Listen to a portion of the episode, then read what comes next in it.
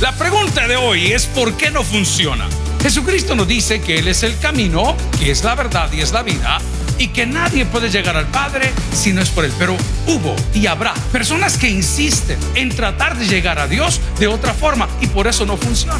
Amigos y hermanos, sabemos, y lo repito el día de hoy, que el único que puede cambiar las intenciones del corazón es Cristo en nuestra vida. Entonces, si no te está funcionando, quizás estás caminando lejos del redil donde Dios te llamó. Bienvenidos al podcast de Toby Jr. Hoy aprenderemos del Evangelio según San Marco. Jesús mandó a sus discípulos de dos en dos, porque no es bueno que el hombre esté solo. Es importante poder sanar las heridas de nuestro corazón y tener en alta estima a nuestra familia. ¿En qué rebaño estás caminando tú? Sigue con nosotros y escucha ¿Por qué no funciona? ¿Se ha preguntado usted por qué la vida últimamente nos ha dado la espalda? ¿Por qué las cosas no estarán saliendo como nosotros esperamos?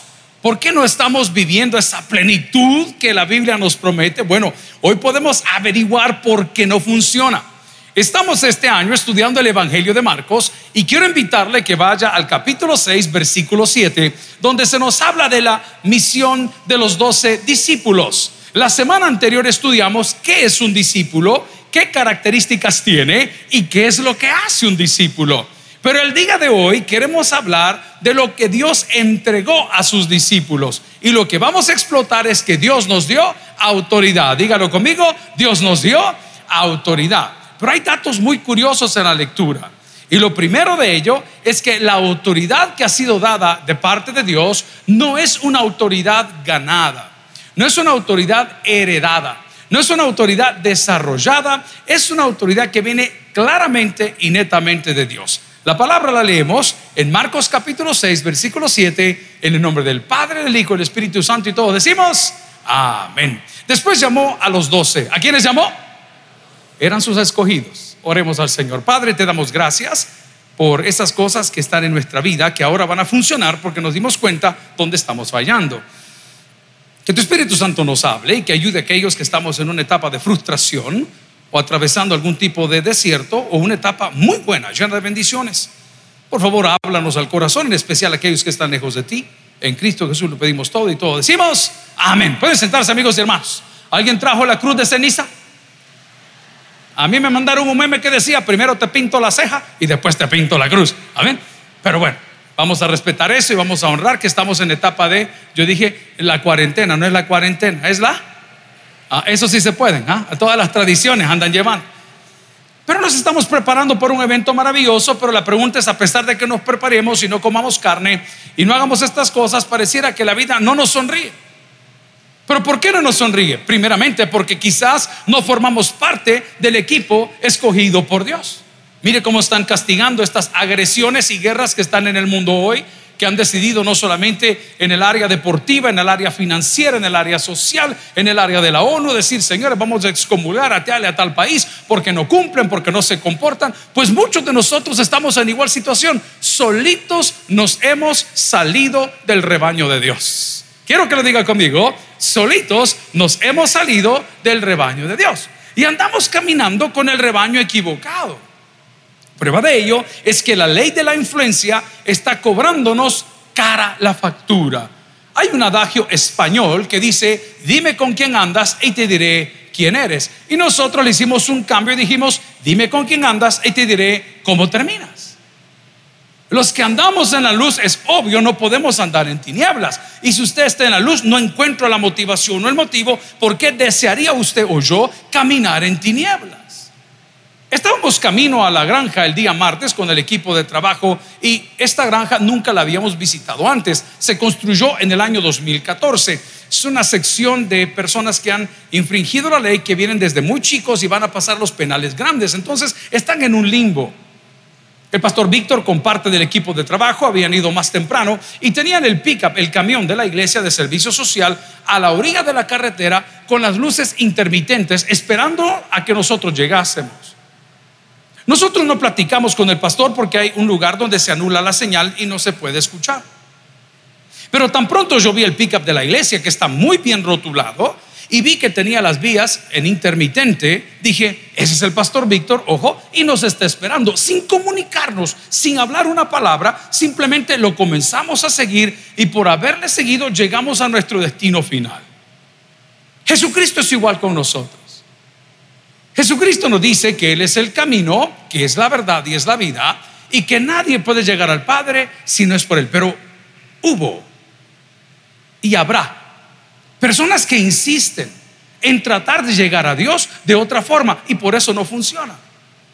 Hubo y habrá personas que quieren hacerlo a través de sus dones o capacidades, o de su poder económico, o de su conocimiento, o del deseo de entrega, o de las obras que tratarán de llegar al Padre y eso no funciona. Entonces, ¿qué sucede? Cuando entramos en el ambiente religioso, lo primero que llega a nuestra vida es el cansancio.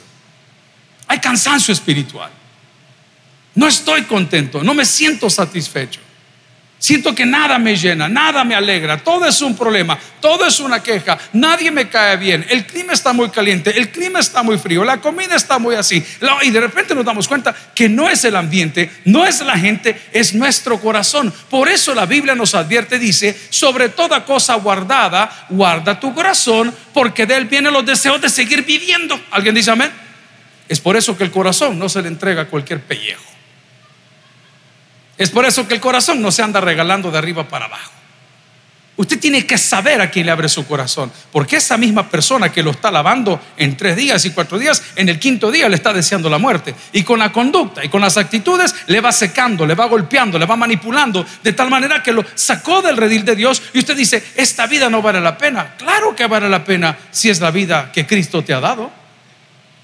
Claro que vale la pena si has encontrado la luz, a pesar de no que no, tengas las cosas que quisieras tener, pero, pero vale la pena. ¿Por qué? Porque hay una esperanza. Vaya conmigo al texto. Y dice después llamó a quienes llamó a los doce. Amigos, hermanos, el proyecto y el propósito de Dios no se puede cumplir en aquellos que son de otro rebaño.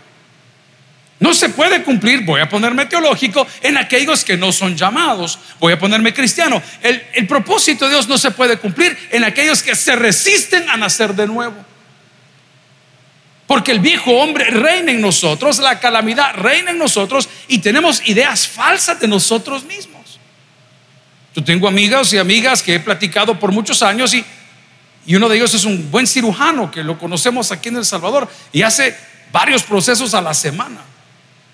Yo siempre le pregunto cosas raras y le digo, mira, ¿y qué tipo de persona pide este tipo de cirugía? ¿Y qué tipo de persona pide este otro tipo de cirugía? Y qué bueno, si usted tiene la plata de él y arréglese, háganos el favor a todos. No le tenga miedo, no le tenga misericordia, déle. El problema es cuando creemos que la cirugía y la apariencia va a cambiar el corazón. Amigos y hermanos, sabemos, y lo repito el día de hoy, que el único que puede cambiar las intenciones del corazón es Cristo en nuestras vidas. Entonces, si no te está funcionando, si la vida te parece un problema, si el ambiente te parece un problema, si la falta de oportunidades te parece un problema, quizás estás caminando lejos del redil donde Dios te llamó. Pero vea lo que el Señor nos bendice y lo que nos da. Y la palabra dice en el Evangelio capítulo 6 versículo 7 que después de llamar a esos doce, los comenzó a enviar. ¿De dónde dice? De dos en dos. Cuida tus amistades. Cuida tu círculo íntimo. El día de hoy nos reunimos con el equipo de trabajo y la planificación del domingo, un domingo con flow, no vaya a faltar, por favor. Es un domingo para dar la bienvenida a la temporada de verano. Queremos pasarla bien en la casa del Señor, aprendiendo de su palabra. Pero los envió de dos en dos, de dos en dos. El problema que tenemos también es que estás caminando solo. ¿Lo puede repetir conmigo? Estoy caminando solo. El Señor siempre dice, poned tus cargas sobre mí. El Señor siempre dice, venga y venga conmigo, yo le voy a hacer descansar. El Señor siempre nos acompaña, siempre nos bendice, pero has decidido caminar solo. Y tú dices, no, pastor, yo estoy rodeado de gente, yo también. Pero estar rodeado de gente no evita que esté solo. Puedes tener cientos de personas hablando contigo todo el día, pero cuando llega la hora que las luces se apagan y te vas para tu casa, para tu pieza, para tu mesa, para el lugar donde tú vives, pues que ser la persona más sola del universo y está rodeado de un montón de gente. Pero esta soledad es una consecuencia de parte de Dios. No, es porque renunciaste a las herramientas que Dios te dio. Y la primera de ellas es la oración. ¿Cuántas veces hemos amanecido? Hoy fue uno de esos días lindos. No sé por qué puse la televisión al solo despertarme y la primera canción que me salió, ¿cómo se llama aquella? You're a good, good father. That's who you are. Good, good father se llama, ¿verdad? Buen, buen padre. Y esa, yo sentí que pero es que fue así, que le pegó, pero al centavo, con pensamientos de cansancio. Quiero contarle que la vida ministerial es un poco acelerada. Hemos estado el fin de semana, para los que no nos vieron, por allá en Houston con los líderes de, la iglesia de Estados Unidos y nos reunimos y departimos y, y, limamos asperezas y aprendimos juntos, pero comenzó el martes pasado, martes, miércoles, jueves, viernes, sábado, domingo, lunes volamos, martes al penal, hoy es miércoles, aquí estamos. Llega un punto donde dice, Señor, ¿y por qué no me está funcionando? ¿Por qué hemos renunciado a la oración? La oración fortalece tu corazón. La oración te permite hacerte una radiografía para saber qué es lo que está fallando. La oración se convirtió en un hábito o en una tradición. La oración en la que te enfocas en donde Dios está. Y el Evangelio dice que los envió y comenzó a enviarlos de dos en dos. O sea que lo que la Biblia dice al inicio relacionado al matrimonio, lo puedo también aplicar el día de hoy a mi vida espiritual. No es bueno que el hombre esté solo. En la soledad, Dios obra milagros, pero también llegan grandes tentaciones. En la soledad es cuando sientes que el mundo no vale la pena. Platicaba con una persona pasado por un luto muy fuerte en Estados Unidos. Estamos saliendo de, la cafetería hacia el púlpito, tabernáculo de Houston. Y veo una persona que me detiene, es un caballero, y me dice, hey, pastor, yo eh, tengo deseo de quitarme la vida porque he perdido a mi esposa y y venía en la carretera manejando hora 40 para venir al sermón y, pensé en atravesarme la barda y pensé en chocar de frente con un trailer y pensé hacer esto y pensé hacer lo otro. Y le digo, hermano, pero ¿por qué tiene esos pensamientos? Es que mi vida no vale nada, porque he perdido lo que más amaba. Lo que el hombre más debe de amar es a Dios. Nunca una persona, nunca su casa, nunca sus bienes, se lo voy a probar. ¿Sabe qué? ¿Qué le parece si le damos ese aplauso al Señor de todo corazón? Y ya le explico por qué. Y ya le explico por qué. Porque la gente nos enseña a depender. Nos enseña a depender del trabajo, del título que tienes, de la fama que tienes, del físico que tienes. Y cuando se te va el trabajo, la fama y el físico, entonces sientes que no vales nada. Por eso es que aplica el Antiguo Testamento cuando dice la palabra que no nos hagamos dioses ajenos delante de Él. Si es cierto que Dios es un Dios celoso, no lo estoy diciendo, pero te lo está diciendo para que no te sientes desvalorado o devaluado. Ahorita acaban de tronar a Rusia porque su moneda se vino al piso, todo el mundo está cerrando las puertas, hasta los de la ONU salieron. Qué raro que no condenen la invasión a Irak. Ahí se las dejo. Qué raro. A mí me dijeron, hay una entrevista. No, no voy a opinar, son cosas que a mí no me conciernen. A mí prediquemos. Pero ha habido otros eventos terribles y siguen habiendo en el mundo y nadie dice nada. Pero bueno, vamos al punto. Se levantaron todos indignados. Se vino abajo a las finanzas y que dice, la gente estaba en Rusia queriendo sacar su plata en Ucrania, en todo lado. El mundo está convulsionadísimo. Qué bendición, queridos, es cuando en la vida llegamos a un punto donde no dependemos del dinero, sino que dependemos de Dios. Sabedores que el día de mañana, si viene una necesidad, si viene una necesidad, si viene una necesidad, si surge una necesidad, Dios sabe de qué cosas tú tienes necesidad. Y así como lo hizo en el desierto durante 40 años, lo va a hacer en tu vida. El problema es cuando te aferras, cuando tienes dinero fácil, cuando quieres comprar boletos para el conejo malo. No pude comprar el boleto, me voy a quitar la vida, yo quiero ver al hombre, ¿me entiendes? Y el enemigo es especialista en hacernos creer. Por eso no funciona el cristianismo. Por eso no la estamos pasando bien tú y yo. No solo te pasa a ti, me pasa a mí también. ¿De qué cosa depende? Del aplauso de la gente. ¿No se han fijado ustedes que cuando los artistas pasan de moda, también los cobros bajan? ¿Ya se han fijado que cuando está en boga un artista, todo el mundo lo quiere, todo el mundo lo quiere, y de repente es el artista que le está llamando, hey, ¿por qué no me invitas? Hey, ¿por qué no me invitas? Mira, por tal dinero yo voy. Es que así es de cruel. Hay un adagio que dice, mal paga el diablo a quien bien le sirve. Pero la palabra del Señor se me acompaña. En Marcos capítulo 3, versículo 15, nos dice qué es lo que Dios te regala. Cuando llegamos sus discípulos y los llevó de dos en dos, comenzó a enviarlos para que no anduviesen solos. Pero Marcos dice, capítulo 3, versículo 15, y que tuviesen autoridad para sanar, que dice, enfermedades. ¿A cuánto nos ha sucedido que nos despertamos un día y tenemos un dolor que no entendemos? Estamos a media pandemia. Hasta hoy no sé qué fue. Yo no soy médico, pero estamos a media pandemia. Yo recuerdo que me desperté por la madrugada, hermano, con un dolor que yo no tengo el privilegio de haber dado a luz, pero le aplaudo a las mujeres que lo han hecho. ¿Cuántas mujeres han dado a luz acá? Amén. No le salieron bonitos, pero lo salieron, hermano. No le salió a la primera, pero a la quinta le salió. Qué bonito.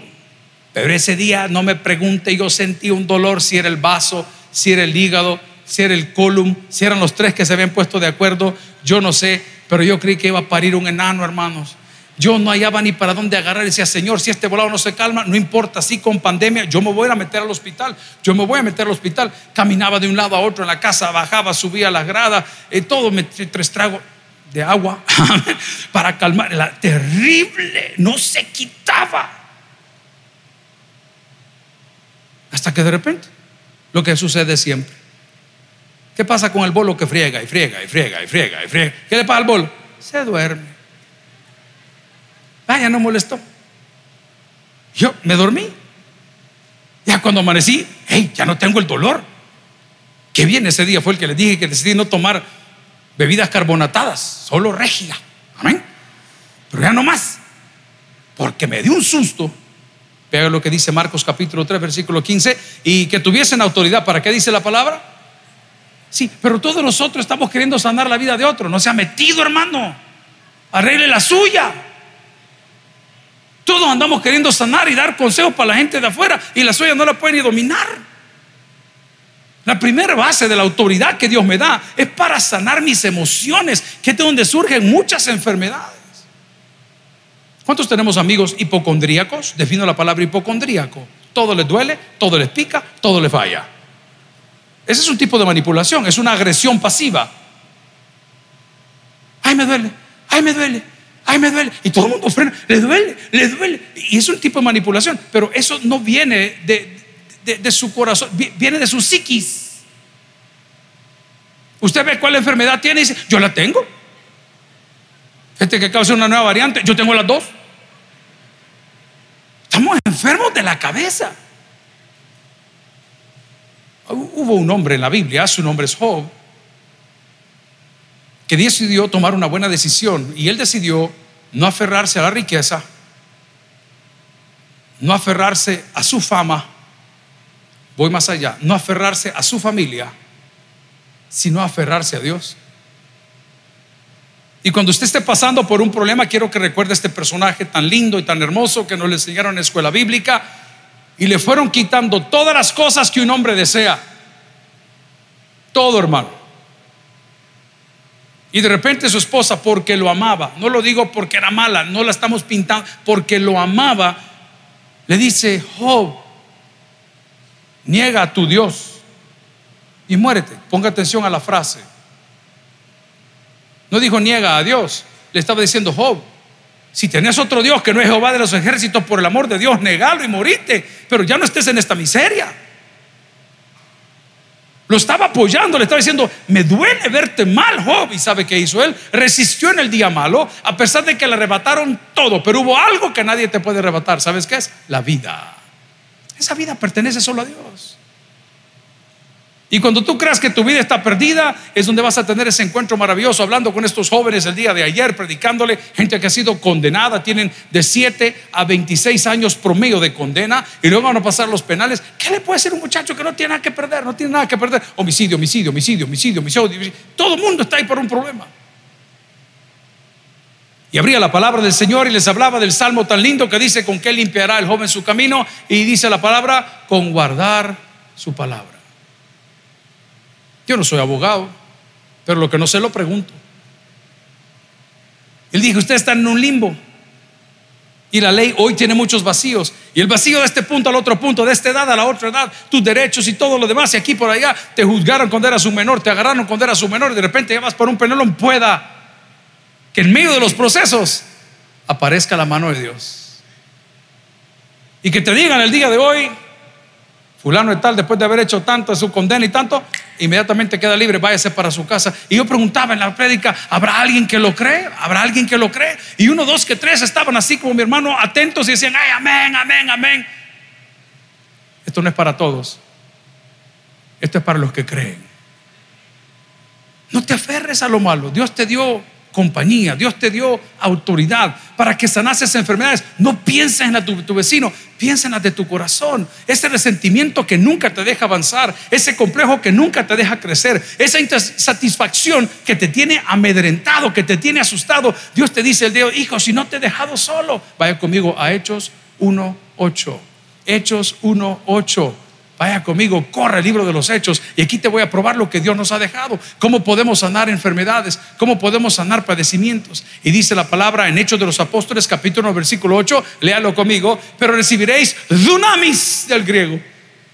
Pero recibiréis, que dice la palabra? Poder. Diga conmigo, poder. Poder, poder, poder yo necesito para poder vencer. Ese mismo poder, ¿lo necesitas tú? Ese mismo poder lo necesito yo. ¿Sabes quién es el poder de Dios? Su Espíritu Santo. Eso dice la palabra y recibiréis poder. Entonces, ¿cómo va a recibir poder para vencer si anda caminando en otro rebaño? ¿Cómo va a recibir poder para vencer si no quiere orar, que es la primera herramienta? La segunda, ¿cómo va a poder usted vencer si no quiere leer el mapa por donde caminar? Si ese camión no nos espera el día de ayer para entrar a la granja, nos hubiésemos pasado en esa carretera, hubiese terminado en el Cerrón Grande, ya por Hilo Vasco, pero, pero no, ahí estaba y me guió sin hablar, sin mediar una palabra, simplemente caminando por la fe. Amigos y hermanos, ¿por qué no me funciona? ¿Por qué me siento como me siento? Porque estás caminando con la gente equivocada. ¿Tenemos amigos? ¿Hay alguien que tenga amigos aquí el día de hoy? Yo tuve amigos con los cuales competía hace muchos años. Cuando usted va y hace ejercicio, el otro le pone un disco, el otro le pone dos, y, y después cambió la cosa y dije, pues hoy celebremos a los que pueden hacer más en lugar de estar compitiendo con ellos. ¿Cuántos de nosotros cuando vemos a nuestros amigos prosperar, no nos gusta? Eh, mira, los fulanos andan allá de paseo por el Machu Picchu, andan dejando a la suegra allá, sacrificio vivo a Tlaloc, allá arriba. Qué bueno. Mira esa gente dónde anda, a saber de dónde sacaron ese pisto. Si dicen que el hombre es pollero. Efectivamente reparte pollo campero, pero no es de ese tipo de pollero. Mira los otros y mira tal cosa. O sea, ¿me entiendes?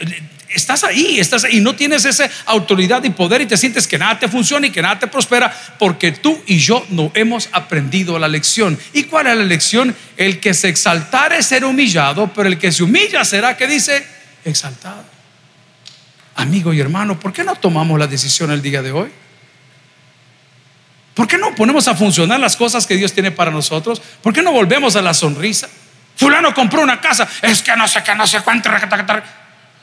Aquí adentro, decía mi pastor general, tiene alambre espigado porque no ha sanado su corazón. Dice la palabra del Señor, si me acompaña, en Mateo capítulo 10, versículo 1. El Señor nos dio dominio, no solo nos dio la capacidad, nos dio dominio. Entonces, llamando a sus doce discípulos, les dio autoridad sobre los espíritus inmundos. Diga conmigo, espíritus inmundos, por favor. Lo vamos a clasificar así. Le dio autoridad sobre nuestras propias debilidades. ¿Cómo nos cuesta a mí me cuesta todos los días, le he dicho, el, negar las cosas. Hoy me bendijeron tempranito por la mañana. El, Giovanni, el buen amigo Giovanni de la escuela de manejo Shalom, que tiene su tramitador y todo, pasó por la oficina y me dejó tres pupusas de queso con chile jalapeño. ¿Alguien dice amén? Desgraciado. Y ni siquiera entró, solo las pasó dejando. Y la pusieron ahí cerquita del escritorio. Me el socado toda la mañana. Pero a las 12 menos 5 estaban en la tostadora. A las 12 con 2 ni curtido había. Porque tropezamos en la tentación y claro, lo estamos diciendo con las cosas que se pueden compartir. Pero muchos de nosotros tenemos tentaciones tan grandes que nos pueden costar la vida. No sé cuántos vieron la publicidad del día de hoy, las redes sociales, los trending topics y todas las cosas que aquí pasan en El Salvador. Y hay un nuevo sabor de sorbete, sabor a cachimbazo. Ahí, ahí, lo están regalando, ¿verdad? Deme dos. Terrible. Y le digo a uno de mis hijos, mira, vení, te das cuenta lo que puede pasar en un ratito. Por andar caminando con el rebaño equivocado. Dan carreta, no puedo decir la palabra porque en Sudamérica tal vez es falla, pero le dan paja a uno. Ah, démosle, hombre, démosle. Llegamos a Houston y en el segundo día de campaña, después de la predicación del culto de las, de las 10 de la mañana, a las 8 lo predicó Jorge, apareció un joven con tatuajes alusivos a pandilla, así por todos lados, bien vestido, un buen acento, salvadoreño 100%. Me dice el pastor Jorge, este joven me escribió ayer en la web por una foto que usted publicó, yo la publiqué, no me acuerdo, y ha venido aquí. Que lo, Y nos detuvimos en a la cafetería. Me dice, joven, mi, tía me decía que escuchara tus predicaciones. ¿Y dónde sos vos? De Apópame. Pues no, a indio le habla bien. Así que mi tía, tu blimbli con, con tu tía. Pero bonito el acento del bicho, ahí lo han creado, ¿no? Pastor, tengo que darte un testimonio. Me ¿Cuántos saben que Dios tiene poder? Oiga esto, esto está loco. East Coast y West Coast tienen problemas allá, los jóvenes. Los que los Cribs y los Bloods tienen problemas. Y él estaba con sus amigos. Sí, tumbadito, cholito. Y llegaron los del otro lado y se metieron en un altercado. Y en ese altercado hubo un problema que terminó mal. Usted saque sus conclusiones. Pero en todo el zafarrancho, a él se le cayó su teléfono móvil ahí. Y salieron antes que la policía los agarrara. Cuando llega al lugar donde ellos se reunían y luego a su casa, el tipo dice, ¿dónde está mi móvil? Lo dejé en el lugar, en la escena del crimen.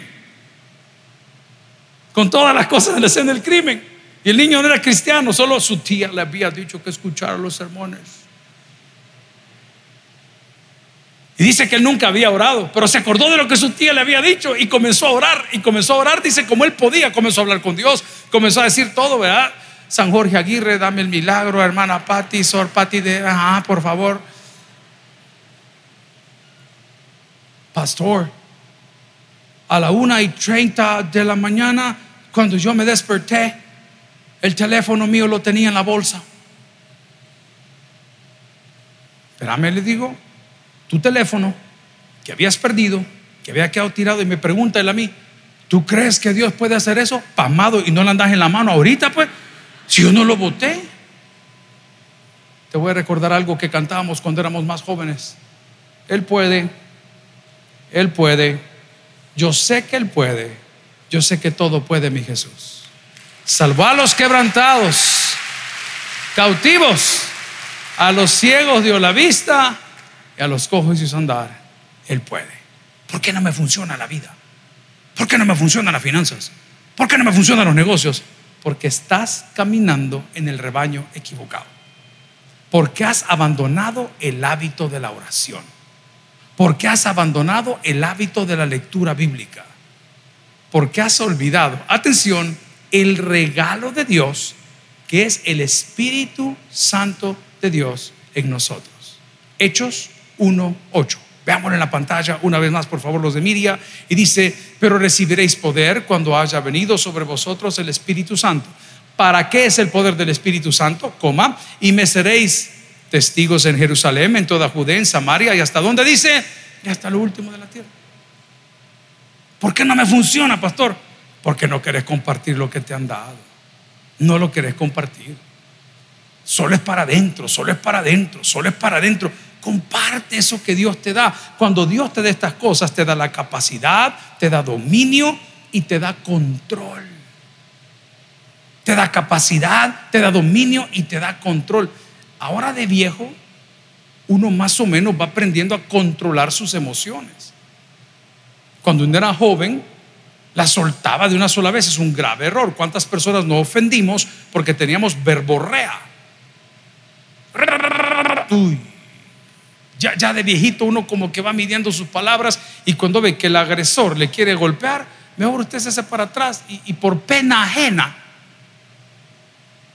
usted mejor se calla. Diga, sí, tiene razón, cabal. Y todavía el agresor le dice, no me digas así, vos crees que estoy loco yo, no me digas así. ¿Y qué quiere que le diga? ¿Cuántos hombres hay en la casa del Señor? Jamás peleé con una mujer, más. No va a ganar. Más si es jueza de familia, no va a trabar eso ni que le quepa la menor duda. Sí, su señoría, pero aquí atrás, amén. No pelee. Deje que las cosas fluyan. Vaya conmigo en la Biblia a Lucas 9.1. Habiendo reunido a sus doce discípulos, les dio que dice poder y autoridad sobre los demonios, atención, para sanar, que dice enfermedades. Léalo conmigo, Lucas capítulo 9, versículo 1. Y habiendo reunido a los doce discípulos, les dio poder y autoridad a cuántos? Sobre todos los demonios, para sanar, que dice la palabra, enfermedades.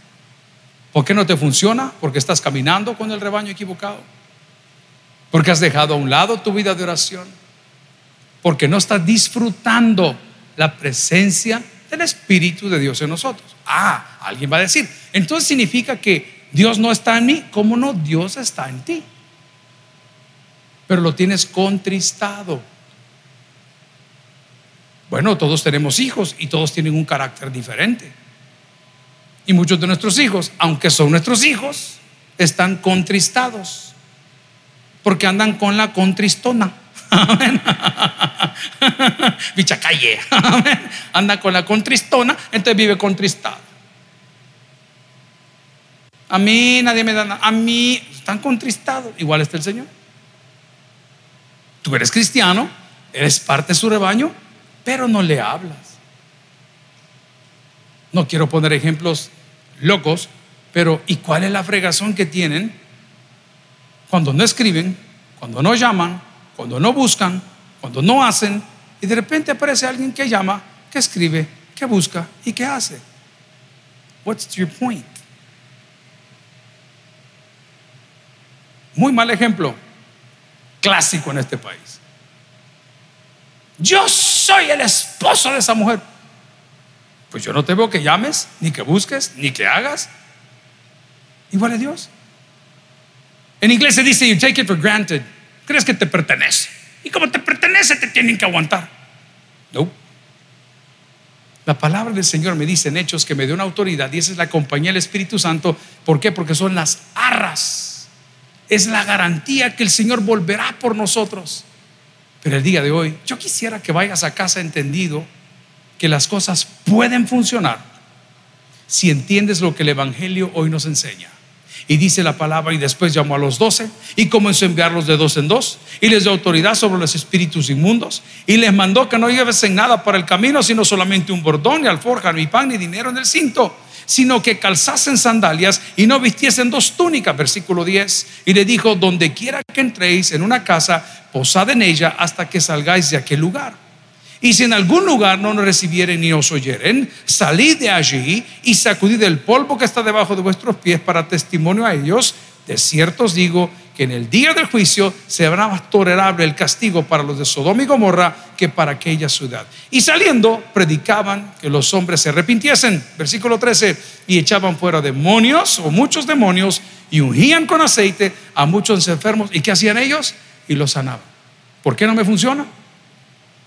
porque no hemos querido abandonar las cosas que no nos dejan crecer. No nos dejan crecer. Mire, hermano, la pérdida de peso no comienza en el gimnasio, comienza en el súper. A ver, dígalo conmigo.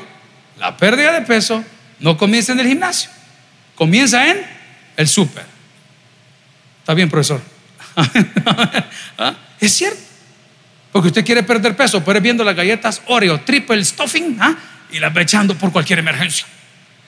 No, no vaya a ser. Y de repente va, tamal de lote. Deme dos tamales de lote. Por si viene la guerra de Vladimir Putin aquí al Salvador. Necesito tener esto listo por cualquier cosa. Todo lo que le ofrece. Ok, entonces la dieta, ¿dónde comienza? En el súper. Igual aquí en la iglesia. La vida cristiana no comienza en los ministerios, querido. Comienza en el templo. Es en el templo donde nosotros tenemos la capacidad de tener, de aprender. El día de hoy yo quisiera saber que usted está creciendo, que está bendecido, que está satisfecho, que está contento y que las cosas le están funcionando. ¿Y por qué le van a funcionar? Porque hay una promesa de Dios.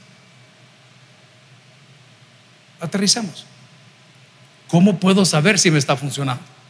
Ok. La prosperidad de otro, ¿qué le da? ¿Le da alegría? O le da roncha? ¿Qué le da? Usted puede ir midiendo solito. Y cuando el otro logra sus metas y sale graduado y le dan su título, y le dan su maestría, le dan su doctorado, le dan su PhD, le dan lo que sea, le da alegría, y dice, aguantás, hoy resulta que es especialista. ¿Sabe qué dice la, la Biblia? Que hay fiesta en los cielos cuando un pecador se arrepiente.